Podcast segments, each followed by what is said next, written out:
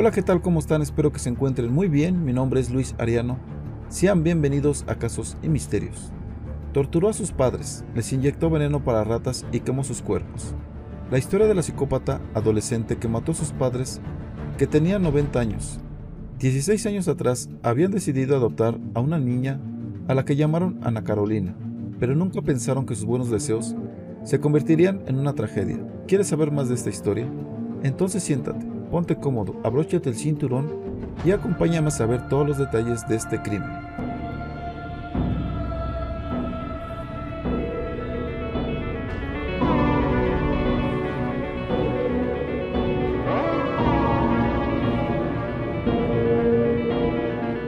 Era el 4 de mayo del 2013, elementos de la Policía Ministerial de Chihuahua no daban crédito del hallazgo en un paraje de la colonia México ubicada en esta ciudad fronteriza. Los cuerpos carbonizados de dos personas les decían que habían sido víctimas de un crimen terrible. Las primeras indagatorias revelaron que se trataba de Feren López y Albertina Enríquez, ambos de 90 años de edad, cuyo único familiar era una adolescente de 16 años llamada Ana Carolina López Enríquez, a quien habían adoptado 16 años antes. La joven estaba consternada por lo que le había sucedido a sus padres. Ante las autoridades declaró que todo había transcurrido con normalidad días antes de su desaparición. Pero fue justo el sábado 4 cuando los perdió de vista por lo que decidió reportar su desaparición a las autoridades. Hasta entonces todo iba bien para Ana Carolina, quien además había logrado ganarse la compasión de las autoridades al tratarse de una menor de edad que se quedaba huérfana otra vez y sin ninguna otra persona en el mundo. Pero cuando tocó el turno a su novio, José Alberto Brajeda, la historia dio un giro. Las autoridades no solo encontraron inconsistencias en su testimonio, sino que no aguantó la presión y confesó que él, su novia y un tercero habían asesinado a la pareja de ancianos, como parte de una venganza que planeó Carolina en represalia porque se había negado a prestarle el auto y también por negarle dinero para poder casarse. Según el relato de Grajeda, él, Ana Carolina y Mauro Domínguez, el tercero implicado, el día del crimen esperaron a que su padre saliera de la casa para ir a jugar billar. Una vez que se alejó, la joven llamó a Albertina a la cocina para que le ayudara a buscar un ingrediente. Entonces, Mauro la sometió por la espalda y la asfixió con un cable. Para asegurarse que la habían matado, le inyectó veneno para ratas y cloro. Una vez que regresó Efren, también lo llamaron a la cocina, pero esta vez fue el novio de Ana Carolina el encargado de realizar la misma operación.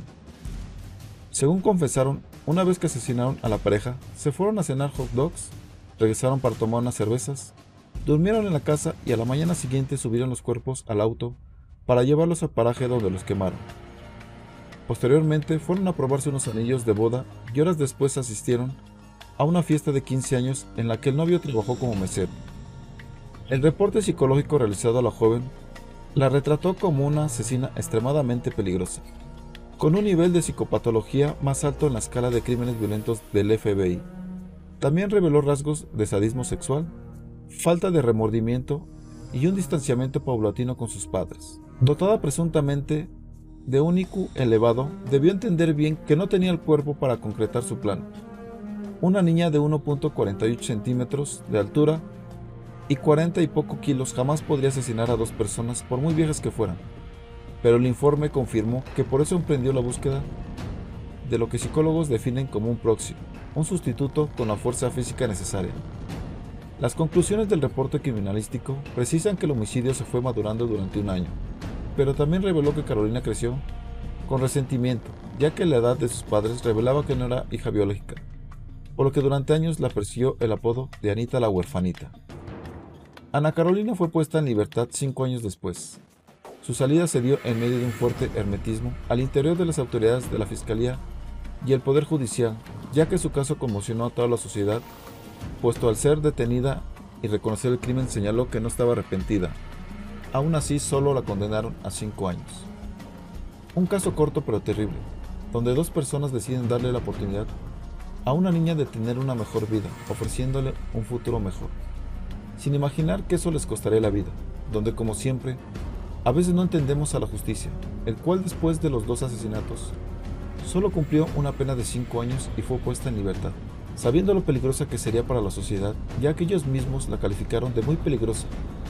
Por eso debemos de tener cuidado siempre a quien ayudamos, ¿A quién le brindamos la mano? Ya que muchas veces no conocemos lo que puedan llegar a ser. Pero dime tú qué piensas de todo esto. Me gustaría saber tu opinión. Ya sabes que si deseas hacerlo, puedes dejar tu comentario. Si este video te gustó, dale like, manita pulgar arriba, compártelo con tus amigos y en tus redes sociales. Eso me ayudaría mucho a seguir trayendo este tipo de historias para todos ustedes. Si no te has suscrito al canal te invito a que lo hagas activando la campanita de notificaciones para que YouTube te avise cada que subo un video nuevo y no te pierdas ningún caso como este. Recuerda que cada semana subo videos nuevos. Y también recordarte que si deseas enviarme tu historia o tu relato, para que pueda ser publicado puedes hacerlo al correo que se encuentra en la descripción del video. Y bueno, por mi parte ha sido todo, les mando un fuerte abrazo, nos vemos en un próximo video. Esto fue Casos y Misterios.